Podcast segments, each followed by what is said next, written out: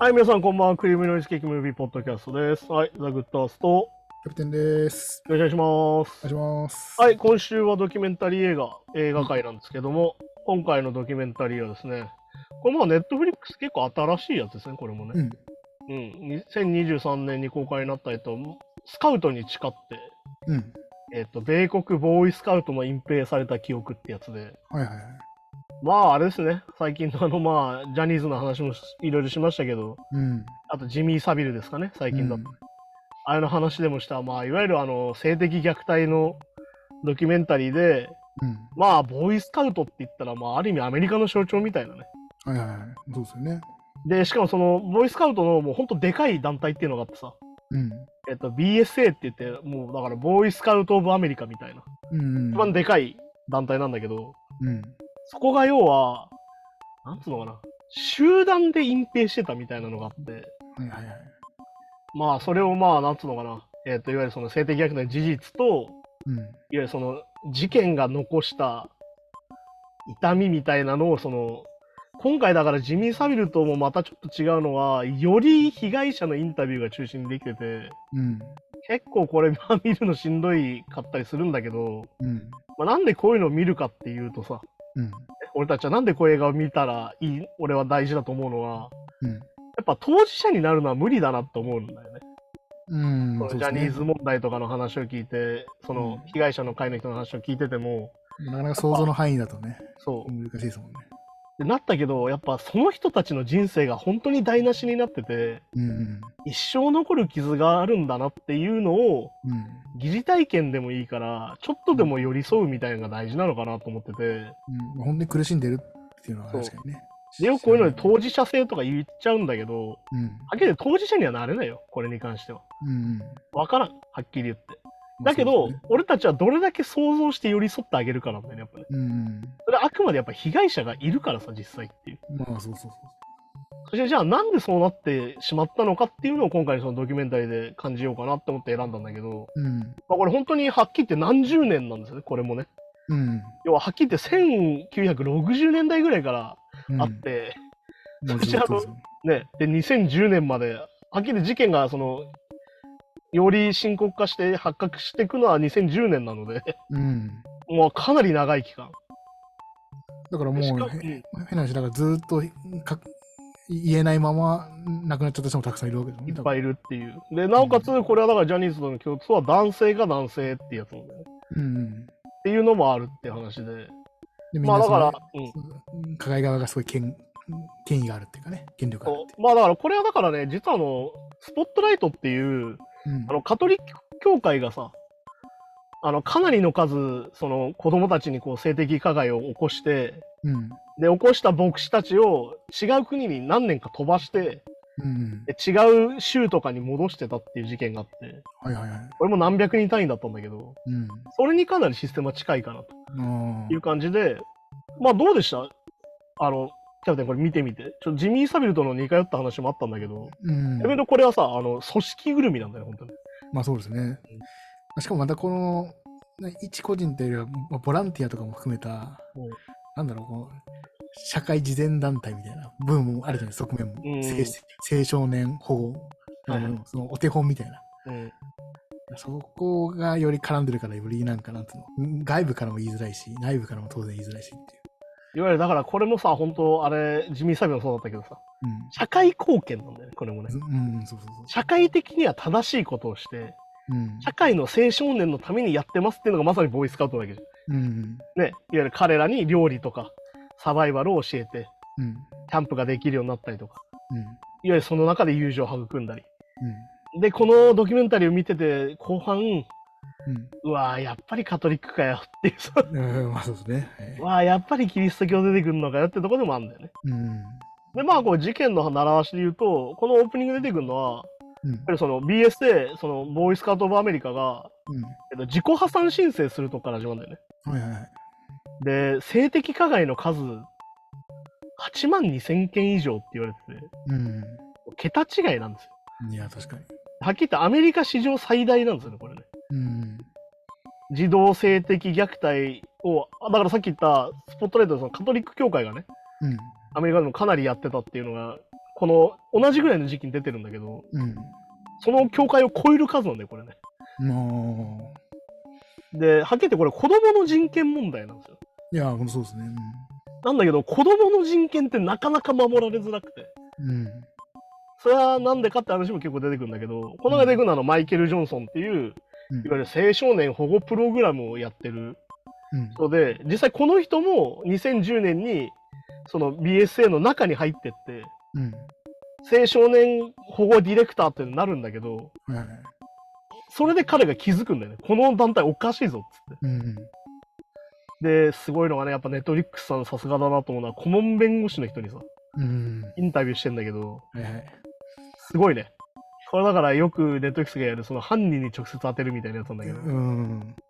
そして彼の言い分のさ、そうね。ああ、これ。政治家の記者会見とかでよく聞くやつだみたいな。いや、わかるわかる。もう、こう責任はやっぱ取りたくない、断言しないとかね。いや、いたよと。そういうことをされた人はいたよと。うん。だけど俺にたちには責任ないよみたいな物言いが、うんそのこれがその映画の中でどんどん進んでいくと、どんどんよりこうね、なんかそうそうそう。秘伝がどんどん進んでいくっていうので。で、まあ、その、記者のパトリック・ボイルって人が、ある意味一番最初というか、まあ、最初に調査し始めたのは1987年で、うん。でまず BSA で5件そういう事件があったと。はいはい。で、1920年代からこの団体あってさ、うん、結構長いですよね。だからねもう相当歴史ある団体なんですよ、はっきり言ってね。100, 100年前ですもんね。もうねだから、除名した男っていうのをうん。リストにつけてたっていうのが一番のこう、あれなんですよ。うん。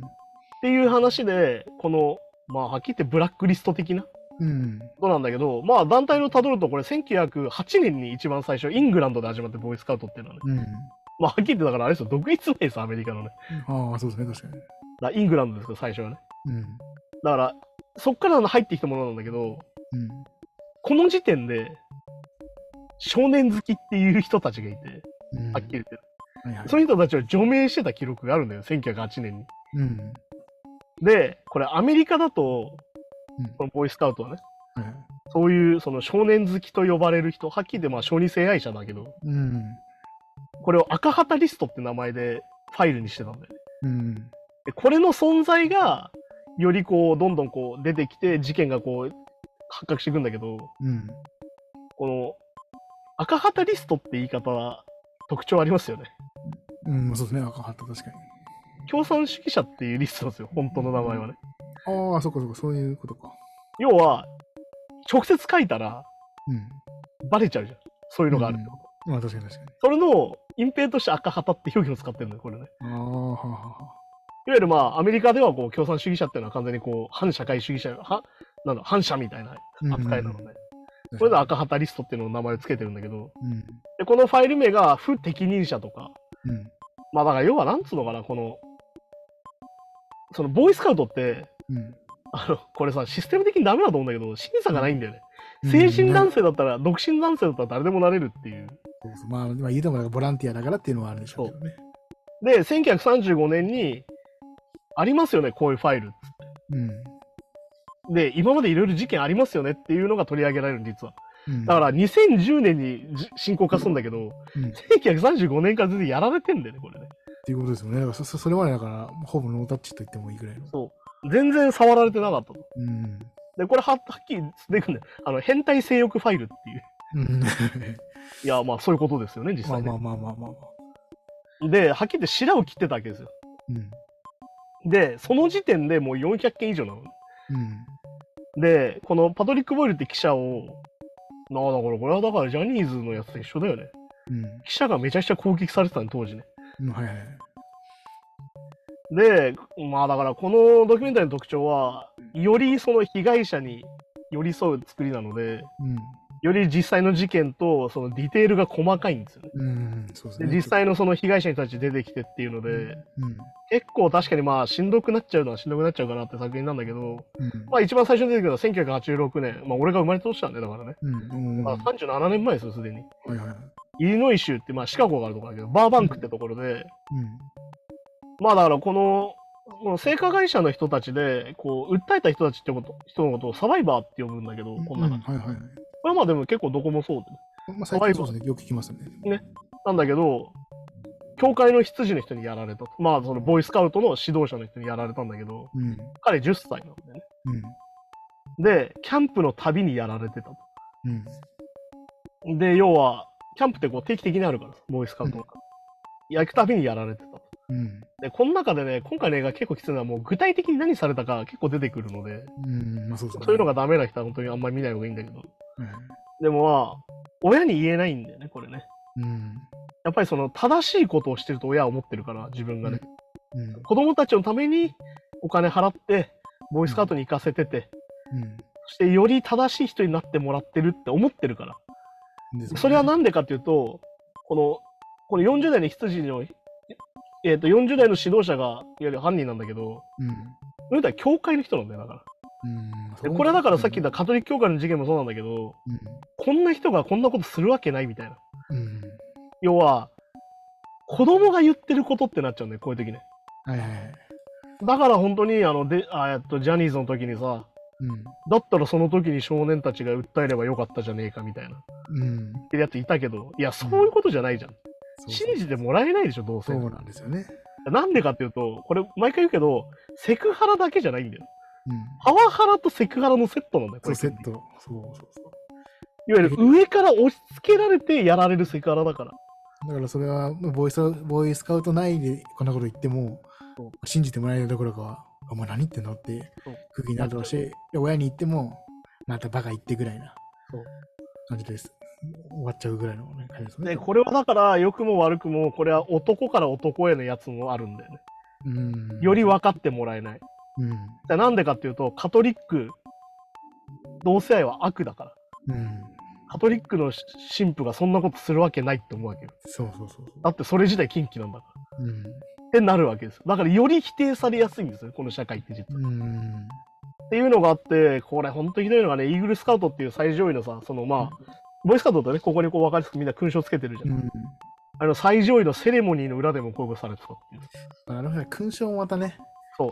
これがついてるともまあまさに権威なんですよ、あう、れはね。そうそうそう、もう立派に違いないというか、そう。それはけそれは権威ついてる大人と、そそのボーイスカウト入りたての子供だったら、それは権威ついてる方をやっぱ大人は信じちゃうってことですよね。そう。だからまさにこれがしんどいのがさ、この、まあだからこれ性加害された人に、被害者の人は大体そうなんだけど、うん。訴えたら、うん。なぜかお名を着せられちゃうんだよね、被害者の人たちが。うん。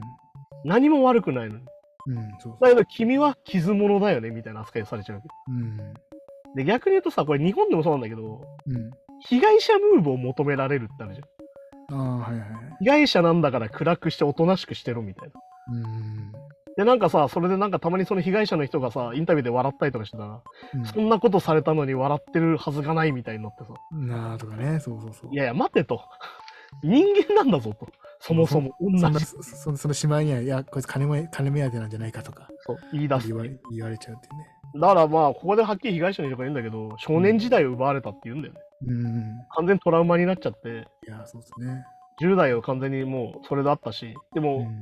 この人たちさ、だから、この出てくる人たちがもう、4、50代になってるわけですよ。うん。この中でね、ドキュメンタリーで。うん。一人も感知してる人なんていないんだよね。うん。みんなトラウマがあって、もう今でも話すと涙が止まらないみたいな状況があって、あの時は辛かったよな、じゃなくてね。そう今も現在進行形で辛い。そう。だからそんな人たちにそんなこと言えるってどういう神経なのって思っちゃうんだよね、やっぱうね。ん。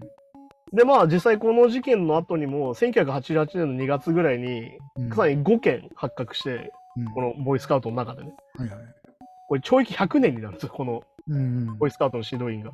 うんで、実、で、この指導員はちなみに100人以上やってて、うん。で、これがすごいのが、告発するなって、きもうはっきり言って脅迫してたんだよね。うん。子供たちにね。はいはい。で、別の団体に移ったりしてたんだよ、この人ね。だかうん。らまさにさっき言ったカトリック教会の時と一緒なんですよ。何かやらかしたら他のところに犯して、子供に冷めたら違う州に送るみたいな。これまさに同じシステムで。除名はしてないわけですもんね。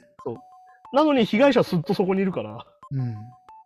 ら被害を名乗り出れない。うん。っ名乗り出たら、お前分かってるよなっていう。ていうことですもんね。ていうさ、もうこれはさ、子供には無理だよ、はっきり言って。うん、いや、絶対無理です。子供に訴えろなんていうのははっきり言って無理。うん。で、そもそも性的虐待っていうのは複雑化してるから、うん。要は、これでも出てくるよね。だからこれさ、いわゆる正常性バイアスみたいな話もそうなんだけど、うん。いわゆる人々っていうのはさ、うん。そんなことがあったってそもそも思いたくないわけよ。うん。さっき言った教会の人だったりとか、うん。ボーイスカウトの先生が自分たちの息子だったりとか、友達にうんそんなことしてるなんて思いたくないわけ。うん。だから、まあ、多分自分の現実と結びつかないでしょうね。そう。イメージ、なった時に、いわゆる被害者の経験とかさ、うん。恐怖みたいなのに、え、嘘でしょって思っちゃうんだよね、最初に。うん。あまりのことに逆に言うと。現実味がないと思ったんでしょうね。それがさっき言った少年にお命を着せる形になっちゃう。うん。嘘なんじゃないかとか、うん。虚言なんじゃないかっていう風になってっちゃうっていうね。そう確かに。でもやっぱり被害者の人はこれ見てると思うんだけど、その経験と恐怖とさ、うん、今も戦ってんだよって。うん。で、ここのさ、俺だからこの、このインタビュー受けてる人、この、えーっと、最初のさ、うん80年代にこの事件を受けた人のインタビューで言ってた言葉がすげえ印象的な言葉があって、うん。この話してるじゃん、この話を。うん。そのされてから、そういうことをされてからの自分っていうのは、うん。自分を遠くから眺めてる気分だったっていうんだよね。ああ。いわゆる幽体離脱してるみたいだった自分が。いわうん。ゆるそんなことされたくない自分。うん。そんなことあっちゃならんっていう自分と、でも実際やられてる自分がいるわけじゃん。っうん。ていうのともう乖離しちゃってて完全に。ああ、なるほどね。でも、じゃあ自尊心とか、もう、そうそうそうそう。で、要はさっき言った幽体離脱みたいなしてる状態になっちゃって、だかうん。らもう完全に乖離しちゃうんだよね。自分と自分が。そこも、でもまあだから、嘘ついてるわけじゃないけど、そう。自分の中で嘘つい、自分の人生に嘘つきながら生きてるみたいな感じになっちゃうのかな、もしかしたら。要は認めたくないんだよ、自分も要は。うん。こんなことされれたなんてこと。うん。だから逆に言うと、あの、よく言うんだけど、その少年がさ、訴えるじゃん。うん。これよく裁判とかに出てくるんだけど、こういう事件のさ。うん。証言が2点3点しちゃうんだよね、やっぱり、ね。うん。いわゆる安定しないのはやっぱりもう混乱してるから、頭が。まあ、ですもんね、確かにね。で、さらにさっき言った絶対言うなよみたいに、こう、脅迫もされてたりして、もう完全にトラウマになっちゃってるから。しかも、大人になってからだと、まあ、記憶も多少曖昧な部分もね、出てきちゃうから、それは。で、そうなると裁判で勝てないんだよね。うん。まあ、そうか、証拠不十分みたいになっちゃうのか。そう、になっちゃう傾向が結構その性加害についてあって。うん。だから本当にこの被害者の人のき経験、さっき言った脅迫されてとか。うん。で、これがすごいのがさ、その指導員だけじゃなくて、うん。先輩スカウトからもやられるっていうことがあうん。ったりはいとか。はいはい。で、これがだからさ、本当にカトリックのきついところで、うん。その男同士っていうのはそもそも禁忌なわけですよ。うん。だからすげえのがさ、そのやってる側、うん。そういうことをしてる側がさ、やられてる側に対して、うん。お前はクズだからこういうことされるんだみたいな、うん。そう言ってくるみたいなシーンがあって、これは本当に最悪だなってなるんだけ最悪ですよね。ど。でさ、その被害者の人が言うんだけどさ、うん。俺がクズだからこんな目に遭ってるんだと。でほんほ本人思っちゃいますよね、ちっちゃい子だから、それは。自分で思い込んじゃうんだよね。うん。これはだから本当に宗教とかはそうなんだけど、うん。俺が悪いからひどい目に遭ってるんだって思っちゃうんだよね。思っちゃうからな。だから要はね、信じる者は救われるじゃないけど、うん。ちゃんと信じてたらひどい目に遭わないみたいなのあるじゃん。うん。だから俺はこのひどい目に遭ってんのは俺の信仰心が足らないからだみたいになっちゃうんだよね。俺が間違ってる。やっぱりその上は上は絶対、神は絶対の基準だから、うんってこと自分に非があると思うしかないですもんね。だから逆にさっき言った指導員だったりとか先輩っていうのがもう権威主義で言うと上だからさ、うん。絶対主義になっちゃうから、そこに逆らえないんだよね。うん。俺がこういうことされたのは俺がいけないんだって思わされちゃうんだよね、やっぱうん。り。で、また自尊心はもうそもそも破壊されちゃってるから。確かに自分の親とか周りからとかせ世間とか街から尊敬されてるからみんな上の人がね、あやっぱ俺が間違ってるのかと思っちゃいますよね、なんかね。でさ、このドキュメンタリーがすげえのがさ、そのさっき言ったマイケル・ジョンソンっていう、その、せえっ、と、青少年保護プログラムをこうどんどん推進してる人が人が、妨害されるくだりっていうのがあって、うん。うん。すごいんだよね。こういうのを作ろうって言うと、いや、それはこれでできないです。はいこうやったらできないですっていうのを言われたっていう話をどんどんしてきて、うんでさ、これ中盤で出てきてさ、これ終盤でももう一回出てくるんだけど、うん。ボーイスカート・オブ・アメリカは今でも安全じゃないって言うんだよ。はいはいはい。さあなんでかって、その顧問弁護士が出てくるんだけどさ、その、うん、ボイスカウトの。はいはい。インタビューでも明らかにこう、だからさっき言った政治家ムーブというか、うん。いや、言ってないよ、そんなこと、みたいな。いうん。や、言ってましたよね。いや、言ってないよ、みたいな。いや、言ってたかもしれないけど、今は言わないみたいなこと言ったりとか。それ一応だから改善をしてるとは言いつつ、あんま反省はしてない感じのね。そしてだから、じゃあ具体的に何するんですかって言ったら、いや、逆にこれは規定として動けないから、みたいな。うん。ことで、なんだろう、なんだろうね、これ、ネットフリックスすげえなと思ったら、その犯人に当てるから、はっきり当事者の、いわうん。ゆるはっきり加害者側の人たちに当てるから、うん。その人たちが明らかにこう、嘘ついてる感じっていうのがさ、うちゃんとわかるんだよね、アップになって、顔のこの目のこの動きとか。そうそうそうそう。で、あと明らかにこのね、なんか目が、目の動きがはっきりしない感じというか。いや動揺してる感もちゃんとね伝わりますしね。まあでもね、これも、も取られ方とかはあるんだけど、うんやっぱこれはドキュメンタリーというか、ネットフリックスの特徴として、やっぱ本人に当ててくるから、やっぱり。うんうん。で、でまたこの顧問弁護士のあの、質問とかで、うん。もしや子供が、ね、危険ななったらどうすればいいんですかっつって、それはまあそ相談すればいいよっつって、で、インタビュアーが、それもちろん警察にですよねって言ったら、いや、信用できる大人たちでって。え、信用できる大人って誰ですかって言ったら、あの指導者とかとか。指導者がやってるそうそうそうそう、本当にね、あれ聞いて、えって思って。そう。で、親はさ、さっき言ったカトリックだと近畿だからさ、うんうん。隠すに決まってんじゃんと思うわけよ。全然改善されてないじゃんと思いながらね。すごいんだよね、これ。なんかしかも平然と言うっていう。そうそうそうそうそう。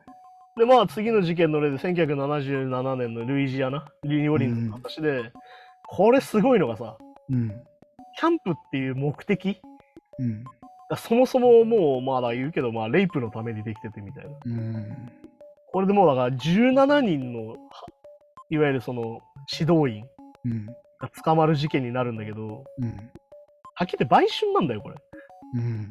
ゆるその子供たちを使って、うん。まあそれ男色みたいなことでさ、うん。いわゆるその性、まあだからさっき言った17人の指導員が全員そういう人たちで、いわうん。ゆるその、レイピストではっきり言ってね。うん。で、これの組織の特徴があってさ、うん独身しか入れない。ああ、はいはいはい。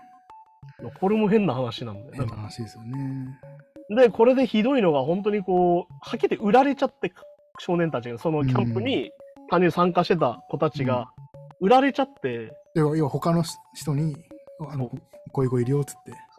いわゆるその売春斡旋をして、なおかつその子たちを売春して、さっき、さらにその写真撮ったりとか、うん。うん。動画を撮られたりとかして、これだからはっきり凶悪の道具になるし、うん。なおかつこれを見て、この子を売るみたいなのもやってるって。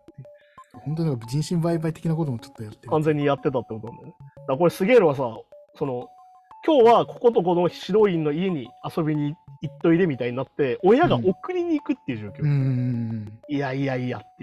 で、行きたくないって言えないしね。そう。行きたくないって言ったりはそんなこと言ってないで、ちゃんとうん。教えてもらってきなさいみたいな。ほんで行かされちゃってってそんなこと言ってるから立派になれないよぐらいに言われて。っていうので。うん。で、ここでもやっぱ出てくるんだよね。やっぱファイルあったじゃん。さっきの全部データ残ってるから。いそう、意外とちゃんと残してるってのもすごいですよね、ちゃんとそういうのはね。やだからね、このドキュメンタリー出てくるよね。うん。記録するんだと。犯人は。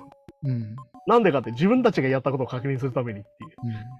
うん。うわーえいや、それは隠蔽したいからなんだよね、逆に言うとね。ーまあ、そうそう、確かに確かそれはなんでか。に。犯人たちを BSA から追い出したらどうなるか。うん。逆に BSA を一緒に訴えてくる可能性があるから。自首する可能性があるからなんで。うん。まあ、確かに確かに、そうです、ね。これなんでファイルがあるかっていうと、うん。お前ら、んやったらそうなっかんなっていう。うん、まあ、そうかそうか。逆に言うと、やった側も実は脅迫されてるんだよ、これね。うん情報握ってるぞと。お互いでに。握り合ってるぞってことだようん。だから逆にこれもう完全にドグマ化しててさ、もうなんかもう、こっから、んこのサイクルから抜けたら、うん。もう、すぐバレるからねっていう。うん。すぐ社会的にお前終わるよっていう。そうなんだから、まあ、過去にやっちゃった人も反省して言い出すこともやりづらい状況なんですよね。だから。いわゆる自首もさせないっていう。うん。で、さらにこれが正しいことだと思わせるっていう。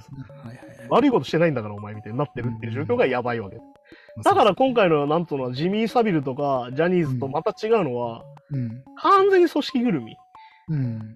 で、隠蔽は組織ぐるみ、ジャニーズは多分俺、あ一人であんな規模できないと思うから、はっきり言って。うん。うん。あれは完全に組織がね、あ、その、手伝ってたと思うんだけど、正直ね。まあ、周りしてる人たくさんいたでしょうね、それは。ってなるんだけど、ここの BSA に関しては完全にもう組織ぐるみで、うん。どこまで知ってたんだろうなっていうことだけよ。まあしかも別に週またいでみたいな感じですもんね、結構。で、これでね、さっき言った顧問弁護士の印象的なセリフありますよ。団体でやってたんじゃないんだっつって。悪い奴がいただけ。いうん。うん。や、悪い奴が120いるかよっていうさ、悪い奴がたまたまスカウトにいただけだと。って言い続けるんだよね、この人ね。うんで、一貫してこれずっと言ってんだよ。うんこの中で。で、この中であの BSA の管理部長のジョセフ・アンブリムって人をこう、に当てるんだけど、その記者が。うん。ファイルは読んでないって主張するんだよ。うん。だけど、まあだからさ、これさ、システムとして完全に出来上がってたんだろうなって思うのか、うん。そのファイルに必ずその人のサインがあるんだよ。はいはい。ただ見てんじゃんなんだよ。いや、そうそうそうそなのに読んでないって主張するんだよ、ずっとね。う。うん。で、これは、これでもすごいのがさ、このさっき言った指導員を雇うじゃん、単純に。で、雇うときにさ、身分証確認するじゃん、こういうのって普通。うん。でもさ、バイトでも履歴書出すじゃん。うん、そうですね。で、なんか、前科あったら当然入れないじゃん、はっきり言って。だって変なし、ひ人里離れた森の中でうん子供たちをね、一緒に過ごすわけですから、その、身分分かった方が絶対いいですもんね。アメリカだと今完全にそういうなんか小児性愛では犯罪で捕まってる人っていうのは完全にあのね、探知機つけられて、うん、ああ、はい。GPS つけられてみたいな状況があるのよ。でもこれで、さっき言った BS がやってたのは完全にこう隠してるじゃん、ファイルで。うん。さらに身分証の確認を拒否するんだよね。うん。この青少年保護プログラムを進めようとして、このジョンソンがね。うん。じゃあ、身分証の確認をしてくれよと。うん。せめて取ってたらデータとしてこっちですぐ分かるから、なんかあった時すぐ訴えれるし、こいつがまた他でやろうとした時に止めれるじゃないかって言うんだけど、それ自体拒否するんだよ。あと別に住民法とかでもいいよって言ってるけど、そうそれすらダメだと。で、ここで出てくるんだよね。ボランティアだからお金かけれないんですとか言ってくる。ういやいや、その人件費は出せよ、みたいな。ん。いや、そうそうそう。確かに。要はさ、安全を担保しないわけよ、はっきり言って。うん、そうなんですよね。それはさっき言ってたあれだよね。今でも安全じゃないよ、そりゃ。うん。要は、すごいのがさ、その性的虐待のことで、うん。親に連絡するなってはっきり言ってんだよね、子供たち。うここがもうさ、組織ぐるみすぎるだろうと思うわけよ。ん。いや、そうそうで、警察にはとにかく報告するんだってんだよね。そう。うん。あさっき言った、さっきのまさにその、キャプテン言ったシーンなんだけど、うん。いや、警察には報告しないです。うん、信用できる大人と。そうだ絶対調べられたらまずいことがあるからですね、これね。で、さっき言った、親に絶対言うなよって被害者の子たちに言ってんだよ。うん。親に言ったら分かってんだろうな、みたいな。うん。で、これでさ、特徴なのが、やっぱりその、これはっきり言って、その男同士っていうのもかなりあってさ、うん。はっきり言ってや、さっき被害者の人も言ってたけど、やられた側っていうのにもかなりこう、在、なんだろう、嫌な気持ち？なんかなんで俺こんなやことされちゃったんだみたいな。まで俺はクズだみたいな。そう、プライドがね、なんか。で、これに関して出てくんだけど、うん。精神的にこういう被害者の人っていうのは、うん。自分で解決したがるんだ。うん。なんとか自分でこの問題を解決しようってなるんだけど、うん。でも結局、そこでさ、やっぱトラウマとか当然出てきちゃうから無理なわけよ。うん。で、逆に言うとまた犯人に近づいてっちゃうっていう。なあ、はい。で、またその関係が続いちゃうっていうのがよくあるって出てきて、うーわ、嫌な話っていう。てかだってなんなら自分で解決するしかないっていうのはありますよね、多分ね、この映画出てきて。まあ、さっき言った、信じてもらえないからね。そうそうそう。だからこれでさ、本当にすげえなと思うのがさ、じゃあ、わかりましたと。BSA が。じゃあ僕たちあの、防止ビデオを作ります。うん。その、そういうことがないように。まあ一応ね、さっき何人か捕まってるから、すでに。うん。で防止ビデオ作りますって言って作ってんだけど、あんだよ、うん実際にビデオが。はいそれをみんなで見てるかっつったら、見てないって言うんだよ。そうそうそう。何それって感じじゃん。いい、そうね、そうですよね。そう防止ビデオは使うけど、うん。使わないって。作るけど使わないっていう。世間にはちゃんとこんなしっかりした防止ビデオありますよっていうことを公表してるアピールはしてるっていう。だから改善はしてますみたいだから、だからあの子供を預けてる親とかは、あ、ちゃんとここはしっかりしてるんだと思いますもんね。な。だけど、本人たちは見せてない。見せてない。だからすごいんだよね。あの、この事件の関連でさ、通報っていうのはゼロなんだと。うん。うん。その、現行犯のその警察への通報っていうのはゼロってことは、うどれだけ押さえつけて言わせてないか。ん。まあ、そういうことですよね。で、まあ、これだからさっきも俺俺が言ったけど、うんはっきり言ってボーイスカウトっていうのはかなり宗教団体に近いんですよ。うん特に初期は。はいはいはい。なんでかっていうと、宗教団体がそもそも支援してできた団体だから、これ。うん。で、これ1978年にニュージャージーが出てきて、うん。カトリック教会とボーイスカウトが完全に繋がってたの、この頃ね。うん。カトリック教会、まあ、この前の事件でも出てるけど、カトリック教会の人が指導員として来て、うん。で、ボーイスカウトとして教え教えてたと。はいはいはい。っていうのがあるんだけど、で、だからここでもね、その被害者の人が出てきて、うん。もう、これのせいで弟がパニック障害と、うん。もう完全によ幻覚を見るようになってしまって、で、人生を失ったんだっていうんだよね。うん。で、まあ、この弟は最終的にまあ自殺しちゃってるわけです。うん。で、これもやっぱり自分を責めて亡くなっちゃうんだよね、やっぱね。まあ、そうですよね。で、これすごいのがさ、いや、これグリグルーミングだと思うんだよ、まさにこういうのもさ。うん。被害者もさ、うん。団体を潰さないでくれとか言うんだよね。うん。自分がやられてるのに。まあね。はいだから、ボーイボーイスカウトの権利とか、あ、権権威？権威とか、まあその自分の中にイメージとかもやっぱあるから、だから敵敵対にはなれないっていうのもあるんでしょうね。で、家族を凶悪するってことなんだよ、これがね。で、これってさ、まさにさ、ジャニーさんがいいことはしたのだみたいに言う人いたじゃん。うん被害者の人でも。はいはい。まさにこれなんだよね、完全に。いわうん。ゆるその、完全に被害者なのになぜかそこに感謝しちゃうっていう、ジャニーさんのおかげでとかね。言っちゃうっていうのはまさにこういうことなんだよ。うん。だからやっぱりその、功績みたいなものと被害みたいなものは、うん切り離して考えなきゃいけなくて、うん。こういうことしてたけど、こういう能力はあるよねってやっちゃダメなんだよね。いや、そうそうそう。そことは別で語らなきゃいけないそこセットにしちゃうと結構本当に、そうそうそう。だからみんなさ、言いがちじゃん。うん。ジャニーさんはでも見る目はあったんだみたいな。うんエンターテインメントが発展させたんだけど、いや、待ってと。うんそこ話そうぜと。そうそうそうそう。まずその被害の話をしてくれよ、ちゃんと。だから加害だよね、向こうからしたら。うん。加害とそういう話は別でやんないとって話で。そうそう別に、あの、加害は本当一人の人間としての話だからね。で、これカトリック教会に次に出てくるのはモルモン教ね。まあ、終末キリスト教会です。あはいはいはい。まあ、この、ね、この俺たちのね、この、ポッドキャストをよく聞いてる人なら、よく出てくる名前としてね、もう守りもん教そうですね。ね、そしてまあ、いろいろ問題がある人としたちとして出てくるんだけど、うん。要は、モルモン教っていうのは基本的に全員ボーイスカウトに入ってたのね。うん。もうモルモン教入った、ボーイスカウトに入るっていう流れだったのね。もう義務化みたいな感じでね。そうそう。で、これだからね、あ、だからさっき言った俺の話、俺が言った話はまさにここでより詳しく出てくるんだけど、うん。カトリックとモルモンっていうのは同性愛嫌悪なんです。うんうん。はいはい禁忌なんですよ。そういうこと自体が。で、でもこれさ、これだから医者の人が言うんだけどさ、専門家の人がさ、うん。異性愛者っていうのは、うんあ、だから小児性愛者っているじゃん。うん。多くは異性愛者なんだよ。うん。ね、そうなんですね。だけど、これはっきり言ってホモファビアックになっていくのは、うん。教会の教えのせいなんだよね。うん。ださっき言った、やられちゃうじゃん。うん。抱え受けるじゃん。うん。同性愛だよね。ってなっちゃうわけ、それ自体が。だ本当はだから同性愛と小児性愛は別物なんですよね、完全にね。なんだけど、小児性愛小児性愛者は同性愛者なんだっていうのが、うん。なぜかこのカトリックとモルモンで合致しちゃってて、合致しちゃってる。だからやられた側もうん。うん。完全にそれが罪に感じちゃうんだよね、自分たちのこと。うん。こんなことをされて俺はダメだみたいな、さっき言った話だけど。うん。なんだけど、同性愛と小児性愛を別の話にしないで、わざとくっつけてるから、うん。より言いづらいんだよね、これ、はっきり。まあそうですね。私は多分ど同性愛者を入れてないから安心とかっていうことにもつながっちゃうわけですもんね、これ。で、逆に言うと、これははっきり言って、同性愛の禁止っていうのが、そのボーイスカウトの規約にあるっていう、うん。もう完全に繋がってるから。うん。で、ちなみにこれはだから裁判で訴えられて、最終的にあの、せ2015年かな、うんいわゆる判決から15年後に、あ、さっきの事件があったね。うん。いわゆるその同性愛禁止は撤廃になるの、一応。うん。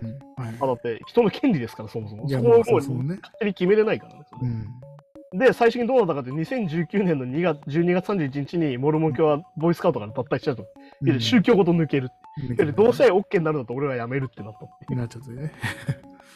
いやー、だからその、教えって何かねって正直ね。うん、まあね。そこはだから、まあ、いわゆるアップデートみたいな視点でしていかないんですね、やっぱね。まあだからそれがもう凝り固まってる教えですから、まさにね。うん古典の教え的になるので、うんで、まあ、この後その、ドキュメンタリー、その法廷での戦いの話になるんだけど、これが本当胸くそ悪くて、うん。これだから、前も話したよね、その、なぜその、なんだ、レイプ事件とか、痴漢とか、うんそういう性加害的な話ってなかなか立件できないのかっていうと、うん。この BSA 側の弁護士が本当にエグくて、うん。とにかく煽るんだよね、被害者をね。はいはいはい。はっきり気持ちよかっただろうとか、うん。いわゆる彼はすでに傷物だったんですとか。うん。この発想自体がもうモルモン教でホモファベックなんだけど、まあまあまあ、確かいわゆるおいたずらする大人の注意を引きがちなんです、この子たちはとかいう。に。いたずらされる側にも原因があるぐらいのね。そうまさにそれなんだよね、その言説としては。うん。さらに性的行為を誘ってきたみたいなこうん。とを言われるわけです。はいはい。これをさ、だからさ、大の大人でも超しんどいじゃん。うん、いや、そうそうそうそうそう。やっぱりだからこれを小中学生は無理だよ、やっぱり。パワーバランスも違うのにね。だから逆に言うと、これが本格的に発覚するのが2010年なんでね、やっぱり。うん。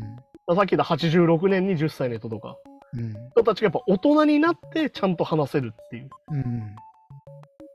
ていうのは逆に言うと、やっぱボーイスカウト側が何も対策取らないし、何も反省してないからなんだよ、これもね。うん。だこれでもまでかかっちゃったっていう。うん。でちょっと出てきますけど、やっぱ、なんか時効もね。ああ、そう、時効の問題もね、こんなの出てくるけどね。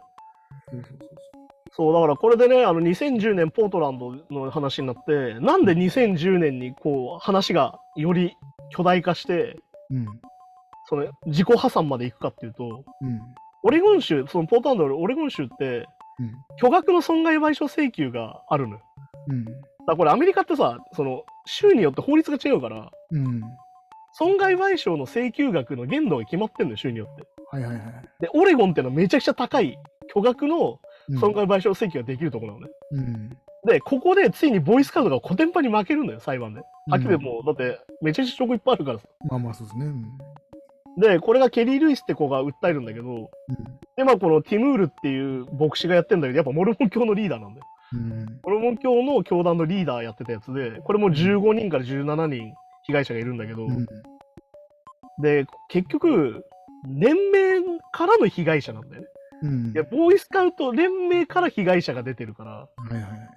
で、これはっきり言って、コテンパに負けて、ボーイスカウト連盟は、あの1800万ドル請求されるの。まあ、18億ですね、100円だとすると。うん。ああ、そっか、はいはい。請求されて、やばいってなるんだよね。うん。で、これでまずったのは、ファイルがあるのがバレちゃうんだよ、これでね。うん。で、要は、これ負けたから、裁判として。あの、はいはい全部証拠として出さなきゃいけなくなっちゃった。まあまあそうですね、確かに。そうすると、このファイル自体がうん。公文書として公開されるんだよね。当然。はいはいはい。うん裁判資料だから、要は。うん。これで1200ファイル出てきて、うん。で1965年から85年のデータが出てくるんだけど、うんままあ、そ、そ、そこでわわかるわけですもんね。そうで、さっき言った1200件とか出てくるわけです、ファイルが。うんで、これはっきり言って、ボーイスカウト連盟が事の重大さえ分かってないってことなんだよ、まさに。うん。だって出しちゃうの、それ。まあ、ってことか、そう、確かに。で、結局、ボーイスカウトの闇が暴かれるみたいな形になって、一気にこうマスコミわーって報道するようになって、うん。さっき言った大事になっていくっていう話なの。うんいやー、だからすごいんだよね。結局もう年次報告でさ、うん。嘘ついてたわけど、さっき言ったその親への報告。うん。こんなことないですよって言ってたら全部ファイルであるから。うん。あんじゃんってことでもさっき言ったファイルをなぜ作ってるのかと。うん。要は、結局、さっき言った時効の話に実はこれも繋がってて、うん。21歳を被害者が過ぎると、起訴できなくなるんだよね。いわゆる時効が成立しちゃうと。はいはい。っていうので、さっき言ったデータ取っとくと、あ過ぎたなってのが分かるわけよ、本人たち。うん。らさっき言ったあれでね、動かしてるね、人を。うん。時効になったって戻すんだよ。だから。っ戻す。うん。ていうためにあったんだよ、やっぱり。しかもね、しかもに21歳とか、まあ、その事件からは10年以上経ってるんでしょうけど、全然まだね、てか、ななんならもう訴える力も何もない子供の時から数えての時効だから、意味ないんですよね。ずーっとトラウマがあってさ、話せないわけだから、そもそも。そうそうそうっていうさ、一生トラウマなんですよ、これ、はっきり言ってね。そう。うん。で、きっかけだからさっき言ったカトリック教会の事件なんだけど、さっき言ったあのスポットライトに出てくる。うん。で、これで初めてさっき言ったわーって公表されて、こんなのが出てきたぞってなって、最終的に、さっき言った8万2209人うん。告発するんだよね。で、これが231件のファイルから繋がっていくっていう話で、うんで、これで忘れてほしくない言葉として被害者にとか言うんだけど、うん。自分に主導権があるってことに気づいたと。うん。もう要は、さっき言ったさ、さっき幽体離脱しちゃってるんだようね。ん。もう自分はダメなんだと。自分みたいな人間はダメなんだ。主体性ないんだと思ってたけど、これによってやっと俺にも主導権があるんだってことに気づけたっていうんだよね。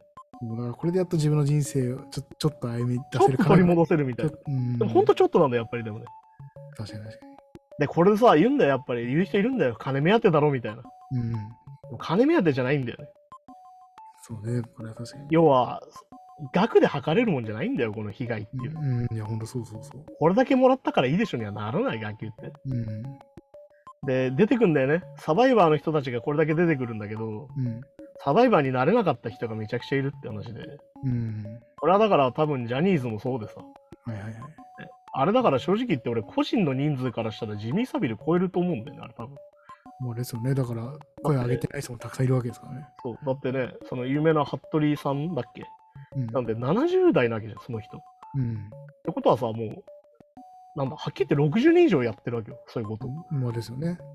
考えたらもう人数半端ないじゃんってなるわけだから、やっぱジャニーズはやっぱ個人に関してはもう史上最悪事件なんじゃねえかなと思うんだけど、ジャニージュニアとか、で別そうそうにそのいやいやデビューしてるかしただけじゃないですもんね。大量にいるわけですもんね。あとなんか最近ニュースになってるのは、あの、事務所入ってないやつにも手かけてたっていうね。ああ、いい。あとあの、なんだ、あの、NHK にそういう部屋があるみたいな。ジャニーズのレッスン場があってそこでやってたんじゃねえかみたいな話とかね。うん。でもこれ完全に BBC のジミー・サビルと一緒じゃんっていうね。いや、ほんとそうそうですね。確かに確かまさにこういう類似点かなりあるんだけど、に。うん。でさっき言ったサバイバーになれなかった人たちがいるっていうのはどういうことかっていうと、もうトラウマからやっぱアルコールとかさ、うん。薬物依存とか、あとまあさっき言った自殺した人がめちゃくちゃいるんだよね。だからこれ、これだと8万件ってなってるけど、当然もっといるし、なんなら言ってない人がめちゃくちゃ。現にも、本当にそのインタビュー答えたり、訴えを起こせられる状態じゃないぐらい人生ボロボロになっちゃってる人も全然いるってことですよね。で、さっき言った破産申請したのよ、このボーイスカウトがね。うん。で、これえぐいのがさ、なんでボーイスカウトが破産申請したかっていうと、うん。弁護士費用を払うのは被害者になっちゃうんだよ、そうすると。で、うん。払えませんってなるから。うん。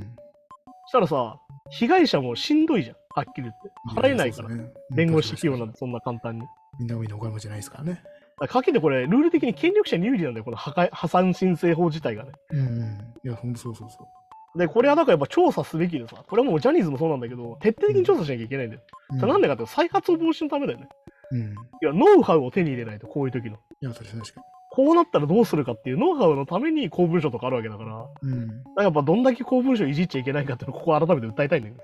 うん。だからこれでもちょろっと出てきましたけど、いわゆるその契約上の手続きのうん。とかじゃなくて、殺人に近いと。いや、かなりね。うん。だって、かなり一方的だからな、はっきり言って。で本当本当はお金じゃないんですよね。その要は、その罪の重さをお金って額でしか測れないからやってるだけで、まあ、つお金もらったところでね、トトラウマからは抜けられない。トラウマがなくなるわけじゃないし、その事実がなくなるわけではないわけだから。だからやっぱこれ出てくる恥なん、恥を背負わされたんだと。うん。うん。らこれもやっぱりさ、被害者はなぜ恥しないといけないんだよって話だし、いや、ほんとね、そうそうね、だって彼らに非は何もないわけだから。うん。でもやっぱりそれはやっぱホモファビアックな社会があるからなんだよね。うん。同性愛に対してそもそも厳しいからっうん。ていうところがかなりの要素としてあって、む昔こういう日があってって、言う自分もき、うん言う言う自分も嫌いになっちゃいますもんね、なんかね。本当にね。で自分自身もそういう考え方だったりするわけで、そういう人たちも。うんそうそうさっき言ったモルモン教だったりするわけだから、実う際。ん。要はいらんなくなっちゃうんだよね。自分たちを信じてたものの中にも。確かにもう、確かにそうか。もうそうそうそう。で、まあ結局最終的に24億6千万ドルっていう、もうはっきり言って何兆円みたいなレベルになるうん。賠償請求が認められて、うん。で連盟は3億ドル裁判費用に使って、うん。弁護士と破産コンサルに対して、セオジェ10億ドルぐらい払ってると。逆に言うと払えんだなっていう。まあ、そうですね。全然お金あるじゃんっていうね。だけど、逆に今サバイバー、まあだからこれドキュメンタリーってさ、毎回ラストにさ、ナレーション入る。うん。ちなみに今みたいな。はいはい、ありますね。一番うわってなったのはさ、サバイバー自身たちに支払われる期限っていうのはまだ分かってない。いわうん。ゆる破産申請したしちゃったからね。まあそうですね。だからそうかそうか。で、最後の一行ですよ。うん。あの、BSA は今後も活動を継続しますって出る。ね、そうそうそうそう。うわーっていう、ゲーゲーゲーっていう。なくなってないですよね。いやー、すごいよな。いやー、すごいドキュメンタリーだなと思ったけど。うん、でもさ、これもやっぱさ、ジミー・サビの時も言ったけど、うん。やっぱ徹底的に調査したからこういうものができるわけよ。まあそうですね。うん。やっぱ日本もやるべきだよね。いや、だから本当もう、今回のジミー・サビもそうだし、今回のこのボーイスカウトで見ても思ったけど、だからジャニーズのことがドキュメンタリーになるとしたら、もう日本が作んなきゃダメだと思いますね、やっぱ。いや、そうだよ。やっぱネットフリックスにお金出してもらってでもいいから、日本でちゃんと自分たちでやんなきゃダメだよ、それはね。いやもっと言えば、NHK がうん、ややるるべき。だって一番情報持ってるだろうし、それは。そこを出して、自己やるべきだ検査自己反省というか、それも含めて、やるべきだと思うけど。そうそうそう。でそれが公公共放送、ね。まさにだから、やっぱりね、やっ最低限のラインかなとぱ俺たちね、やっぱさっき言った当事者には、当事者の気持ちに寄り添えるしかできないから、思います。逆に言うとこれだけダメージがあって、うん。うん。逆にこれだけやっぱさ、被害者に不利なんだよ、やっぱりこういうのって。そうですね。んっていうのやっぱ知ら知ったらさ、うん。金目当てだろとか言わないよ。いやいや、そうそうそうそう。だから勉強不足だよ、はっきり言ってそういうこと言ってる人って。うん。何も勉強してないよ、多分それについてさ。だってこの訴えを起こすまでにどんだけのハードルを超えてきて、精神的なものもそうだし、時間金銭的にもね。金銭的にも手続き、時間的にもそうだし、で、さらに言うとテレビにさらされたりするから、あ、この人はそういう人なんだって思われるわけじ思われるわけだし、で、さっき言ったように、やっぱ二次加害じゃないけど、思い出さなきゃいけないと。それも乗り越えて訴えてるわけですからね。で、まあだから日本でも多いよね。なんかそういうセクハラとかさ、うん。そういうの受けた、なぜか女性の名前を出して行動うんするじゃん。そうそうそう。いや、犯人の名前でしょ、そこは。ってさ、うんうんねなんで被害者の名前だけ永遠新聞に載ってんのって思うわけよ。うん。なんかそうですね、確かに確かねね自衛隊のやつだってさ、に。うん、あ、そうですね。ねだ、あれだってもう名前出てんだからさ。だって本当だって、加害者側が記者会見開いてすみませんでしたっていうのが筋っていうかね、本来は。でも、謝ってるのはやっぱ被害者が分かる。謝ってか、その、説明しなきゃいけない被害者が。いや、矢面に立ってるのは、そうですね。そしてなんかあれでしょ？反訴してるわけだからさ。うん。なんかそんなつもりなかったみたいなさ。うん。いやだから基本的によく思うよ。あの、差別するつもりはなかったって言った後に出てくるのは大体差別だからね。うんまあ、そういうのに近いですよ、やっぱり。あの、そんなつもりはなかったって後に出てくるものは大体ろくなもんでもないので。うん。いやーだからね、本当にこういうドキュメンタリーを見てね、ちょっとでも俺たちは理解するっていう勉強をするうんことが必要だと思いますよ、やっぱり。しかももう、ここれに関してはだから、その指導者の人が、うん。もう指導者の人同士で、あ、やってるのみんなお互い知ってたりしたじゃないですか。いや、そうそうそう。完全にネットワークになってるからね。そうそうそう。それがまたね、だから本当に組織みんなやるみ。みんなやってるから一緒ぐらいの軽い気持ちとか、だからさ、これすごいのがさ、さっきのもそうなんだけど、うんそれ目的で組んでるキャンプもあるってことなんだよね。まあそうそうそうそう。だからそれはももう論外ですから、それ自体はね。う、なんとね、もう、そんなにボーイスカウトがその気高いなんか意識とかあるかもしれないですけど、関係ないですから、うんそんなのもうん。ね。で考えるとね、やっぱり日本もこれぐらいやんなきゃダメだよなと思うよ。いや、そうそうそう。うん。で、ででやっぱ、こういうのしっかりこうね、めちゃめちゃ問題だってやりまくることによって、さっきので、まあ、多少言いやすくもね、そうなるはずだし、なあとやっぱそもそもさ、まあ、今まあ、ジャンキないでしょうけど、うん。絶対他もあんじゃん。そうそう、あると思いますよ。絶対いろんなとこにあんじゃん、こんなの。まあこれ音楽やってますけど、音楽業界も多分あると思います、こういうのね。でしょ？さあ俺、だから俺、言葉も俺、間違ってると思ってて、日本語のね。枕営業じゃなくない？うん。うん。あれさ、被害者にがさ、利があるような言い方じゃん、枕ってさ。そうさっき言った、こう、被害者が誘ってるぐらいのね。そう被害者が営業をかけてやったかける、そうそうそう。うん。いやいや、性加害だろっていうさ、完全にパワハラとセクハラだろっていうさ、うん。いや、でもね、番組出たいって言ったのはこの子だよと言うけど、そう。それは、ね、そ断ったらどうなるかっていうことまでそう。あるわけですもんね。だから要は、番組、うんまあ、例えば一晩寝たら番組出してやるような裏には、断ったらもう一生出さないよっていうか、セットであるから、そんぐらい権力の差があるから、パワーなわけだから、パワーハラスメントなわけだから。行くしかなくなっちゃって。ね。だからそう考えるとさ、完全にダメじゃん、それ。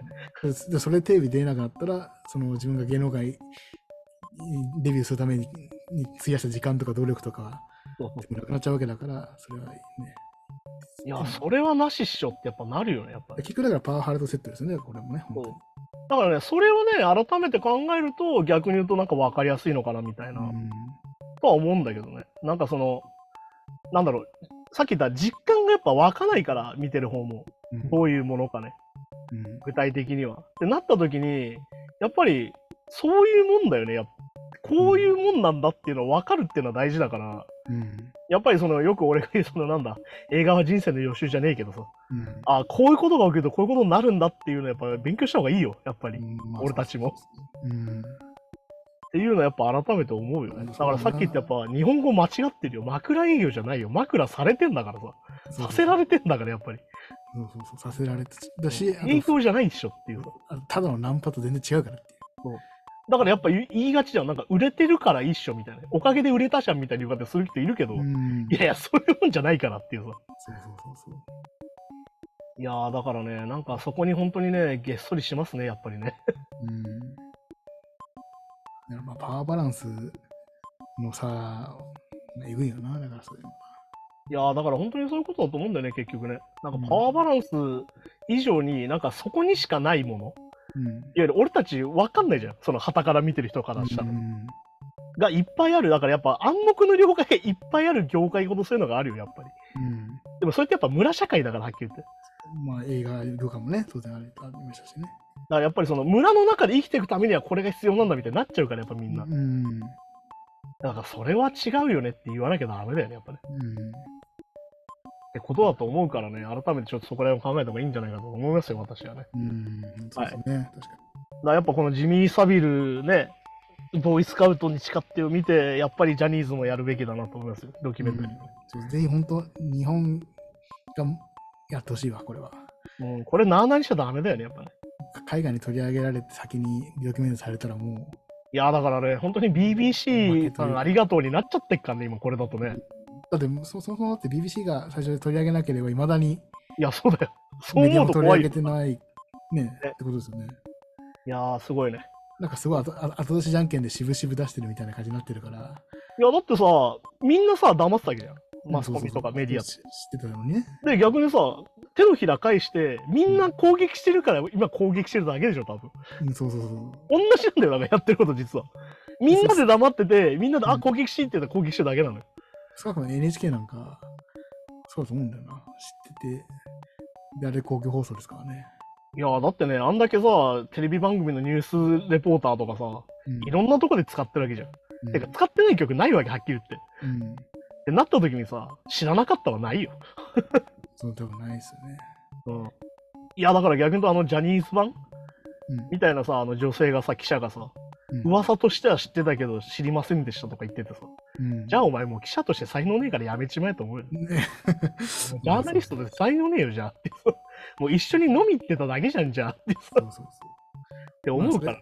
かわかんない。まあ、それかまあね、それこそ新聞社の中にも圧力があって、そうそうそうそう。でちょっとこういうこと記事にしたいんですけどって何言ってんだよ、お前。つって。